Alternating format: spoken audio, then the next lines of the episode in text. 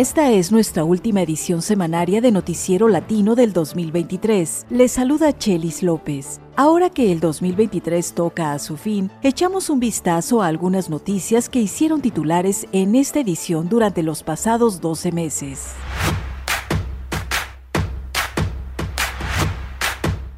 La mayoría republicana que domina la Cámara Baja adelanta una agenda impopular entre los líderes latinos, mientras los aspirantes republicanos a la presidencia compiten en sus debates por demostrar quién es el más duro para detener la entrada de inmigrantes. En más noticias, una fracción demócrata se revela contra su presidente Joe Biden, acusándolo de ceder ante ultraconservadores republicanos por proteger la ayuda militar a Ucrania. En las calles, opositores a la guerra de invasión de Gaza exigen cese al fuego y también el fin de la ayuda militar a Israel. Por otra parte, mientras Texas y Florida se disputan el papel de líderes en la batalla por blindar la frontera y deportar inmigrantes, California, Oregon y Colorado pasan leyes que hacen historia al extender nuevos servicios sociales a los inmigrantes. En más novedades, California sufrió en carne propia los efectos de la crisis climática. Intensas lluvias causaron devastadoras inundaciones al comenzar el año. Líderes indígenas y ambientalistas dicen tener una respuesta a esos males. Mientras, la ley del campo, con sus propuestas de mitigar los daños de la crisis climática en la producción agrícola, sigue postergándose y sin decidirse.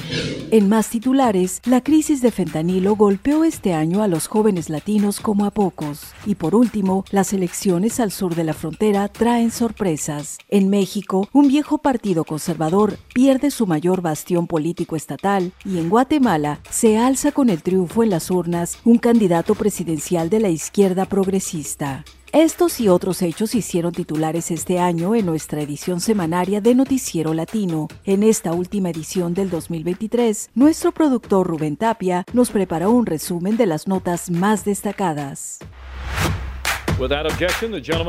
Tan pronto los republicanos se instalaron en el Congreso, condicionaron a su líder Kevin McCarthy. Chip Roy, líder de los extremistas del Freedom Caucus, se congratula por su agenda conservadora para los siguientes dos años. Así le respondió Nanette Barragán, demócrata de California. Este paquete de reglas es antilatino. Ataca el derecho al aborto y a la salud reproductiva, de las que dependen las latinas. Además, refuerza el trato inhumano de los republicanos a los migrantes latinos que huyen de la violencia y la persecución. Durante el primer debate republicano en Milwaukee, Wisconsin, los ocho aspirantes compiten por ser los más duros contra los inmigrantes. El gobernador de Florida, Ron DeSantis, promete que enviaría fuerzas especiales a México para desmantelar a los carteles de las drogas. No se queda atrás el senador afroamericano de Carolina del Sur, Tim Scott. Let's fire the 87,000 IRS agents and hire or double the number of Border Patrol agents. El expresidente Donald Trump, quien no participó en el debate, dijo lo que haría de llegar de nuevo a la Casa Blanca. Lo primero que haría sería cerrar la frontera herméticamente. A mediados de diciembre, el presidente Biden anuncia que aceptaría limitar el asilo y otros severos cambios migratorios para que los republicanos apoyen la ayuda militar a Ucrania y otros países. La decisión detonó una revuelta en las filas demócratas. Nanette Barragán es presidenta de la fracción hispana de la Cámara Baja. Estamos aquí para pelear. Estamos aquí para decirle al presidente Biden y al líder del Senado, Charles Schumer, que rechacen las propuestas migratorias y fronterizas republicanas. Se suma el senador cubano-americano Bob Menéndez, quien se queja de que no fueron tomados en cuenta. Ni un solo miembro de la Cámara de Representantes o del Senado de origen hispano está en la mesa durante estas pláticas. A principios de enero se reanudarán las negociaciones. Activistas y muchos jóvenes judíos se han movilizado masivamente en el país, exigen el cese al fuego y el fin de la ayuda militar a Israel. Medea Benjamin es líder de la organización pacifista Code Pink. Solo enfocarnos en la cuestión de un cese de fuego es un balde de agua fría para nuestra comunidad. Bajo la ley SB4 en Texas, la policía podrá detener a quien sospeche que es indocumentado e iniciar un proceso de deportación express. Texas tiene 12 millones de latinos, es la mayoría en el estado. Ahora todos corren riesgo de ser blanco de perfil racial. David Donati es abogado de la Unión Americana de Derechos Civiles, ACLU, por sus siglas en inglés en ciudades como Houston o Dallas o diferentes partes del estado. La gente de color va a ser perseguida. La ley SB4 ya fue retada en las cortes. En la Florida, gobernada por el republicano Ron DeSantis, la ley SB 1718, aprobada hace más de seis meses, también es criticada por fomentar el perfil racial contra los latinos. Nora Sándigo dirige una fundación que ayuda a familias migrantes. Por primera vez en la historia de la Florida que tenemos una ley tan difícil, draconiana, una ley que da pavor. Una ley racista, una ley... Eh, el cónsul de México en Orlando, Juan Sabines, está ayudando a los dos mexicanos ya detenidos por la nueva ley. Pero yo creo que hay policías que se fijan más en el color de la piel que en el color de los cristales. A pesar de los ataques, trabajadores agrícolas inmigrantes como Modesta López no se desaniman. Ya nos acostumbramos porque he vivido 20 años así. Siempre ponen leyes. Mientras eso sucede en Florida y Texas, en California, estado demócrata santuario, a partir del primero de enero, como 700 mil indocumentados podrán beneficiarse del seguro médico gratuito, conocido como Medical. California ya lo ofrece a niños y adultos mayores de 50 años. Ahora podrán beneficiarse los que faltaban. Alma Maldonado trabaja en el centro La Familia de 26 a 49 años ya pueden aplicar para Medical completo, solo que ellos tienen que calificar por los ingresos. Al norte de California, en el estado de Oregon, primero en convertirse en santuario, el legislador demócrata Ricky Ruiz impulsa una ley para ayudar a que nadie sufra hambre, incluidos los indocumentados. Yo pienso que cuando nuestras comunidades están bien alimentadas, todos estamos mejor. Los niños hacen mejor en la escuela, la salud y el bienestar de nuestras familias mejoran y nuestra economía prospera.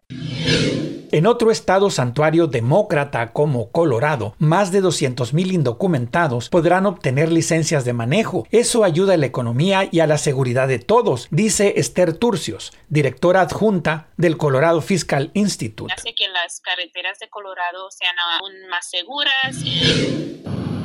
La crisis climática se hizo sentir en California. A mediados de enero llovió más del 400% de lo acostumbrado para esta época del año.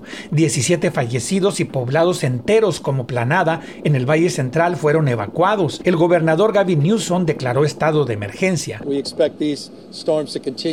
En agosto, la tormenta tropical Hillary también causó inundaciones, derribó postes y árboles en el sur de California. Vidal Mendoza es uno de los afectados yo de lo que tengo uso de razón aquí en los Estados Unidos nunca había mirado una tormenta así de fuerte. Por eso, grupos ambientalistas como Greenpeace surcan los mares para exigir que más países firmen el Tratado 3030, el acuerdo internacional de protección del mar más importante de la historia. Pilar Marcos es una bióloga de Greenpeace por supuesto el gran proveedor lo tienen los, los, políticos.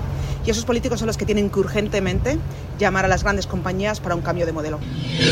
En California, la tribu Shumash, después de décadas de lucha, está a punto de conseguir que más de 7.000 millas cuadradas de océano de la costa central no se permita la extracción de petróleo, gas y minerales. Será seis veces el tamaño del parque Yosemite. Violet Sage Walker es una líder Shumash. Los elegimos porque pensamos que el santuario marino era la mejor manera de proteger nuestra patria. Mientras la ley del campo, con sus propuestas de mitigar los daños de la crisis climática en la producción agrícola, se sigue postergando, la congresista demócrata de California, Andrea Salinas, aunque se dice algo decepcionada, apoyó el acuerdo.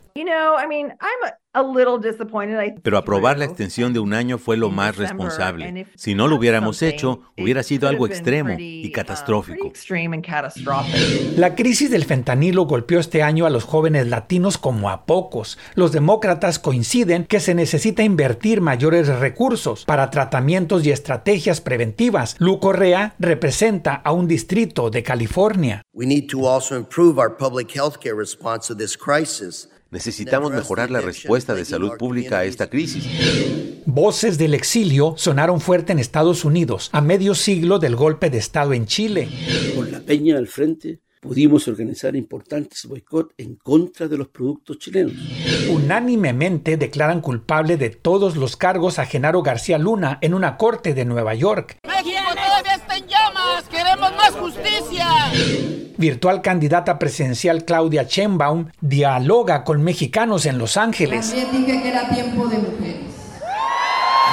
Las elecciones al sur de la frontera trajeron sorpresas. En México, tras casi 100 años de gobiernos priistas, ganó la candidata de Morena, el Partido Verde y el Partido del Trabajo Delfina Gómez, convirtiéndose en su primera mujer gobernadora. Cada uno de los 125 municipios que recorrimos, en todos encontré corazones abiertos. Mientras que en Guatemala, región centroamericana al sur de México, sorpresivamente triunfó Bernardo Arevalo, candidato presidencial de la izquierda progresista. Hoy aceptamos con mucha humildad esta victoria que nos ha dado el pueblo de Guatemala. La derrotada derecha ha intentado desconocer su triunfo. Sin embargo, la presión internacional, pero sobre todo la movilización indígena, lo han impedido. Este año que pronto termina, falleció por problemas de salud a la edad de 72 años en Austin, Texas, María Emilia Martin. La galardonada periodista durante décadas colaboró con Radio Bilingüe, fundó Latino USA, ascendió a la sala editorial de la Radio Pública Nacional. Después en Guatemala fundó una agencia de noticias y se dedicó a capacitar a periodistas indígenas y rurales. María, autora de Cruzar Fronteras, Tender Puentes, nos contó sus inicios como voluntaria en la estación KBBF. Primero era como voluntaria y después como voluntaria en el aire y voluntaria en la mesa directiva y después empecé a trabajar y la radio became my life. Mi vida se convirtió en radio, radio se convirtió en mi vida. Otro destacado latino que pasó a mejor vida fue Bill Richardson a los 75 años. Richardson fue congresista, gobernador de Nuevo México, miembro del gabinete presidencial, autor diplomático y una poderosa voz de los latinos en Washington. Nuestro director ejecutivo, Hugo Morales, reconoce que su apoyo fue fundamental para que Radio Bilingüe y las comunidades nativoamericanas accedieran a la tecnología satelital y más financiamiento. No solo prendió la mecha, pero abrió las puertas para que el sistema se abriera. Finalizamos nuestro resumen recordando que el pasado mayo la Universidad de Harvard confirió el doctorado honoris causa a Hugo Morales, cofundador y director ejecutivo de Radio Bilingüe, en reconocimiento y celebración de sus logros de toda una vida. Esto comentó Hugo Morales. Para mí es un reconocimiento de los éxitos el trabajo de equipo ¿no? de la radio bilingüe que se creía que algo como es Radio Bilingüe, que es una organización de mexicoamericanos para servicio a los mexicoamericanos de bajos ingresos y a indígenas, pues no podía existir. Hasta aquí nuestro resumen del 2023. Puede escucharlo de nuevo o bien las notas individuales visitando nuestros archivos de la edición semanaria en radiobilingüe.org. Yo soy Rubén Tapia, cuídese y feliz año nuevo. Así concluye esta edición semanaria de Noticiero Latino, una producción de radio bilingüe desde sus estudios en Fresno y Oakland, California, con el auspicio parcial de la Corporación para la Difusión Pública, de California Endowment, de James Irvine Foundation, de Colorado Trust y de Walton Family Foundation. Director de Noticias, Samuel Orozco. Productor, Rubén Tapia. Conducción técnica, Jorge Ramírez. Asistente de producción, María de Jesús Gómez. Yo soy Chelis López. Escríbanos con sus comentarios en radiobilingüe.org. Escucha usted Noticiero Latino, satélite Radio Bilingüe.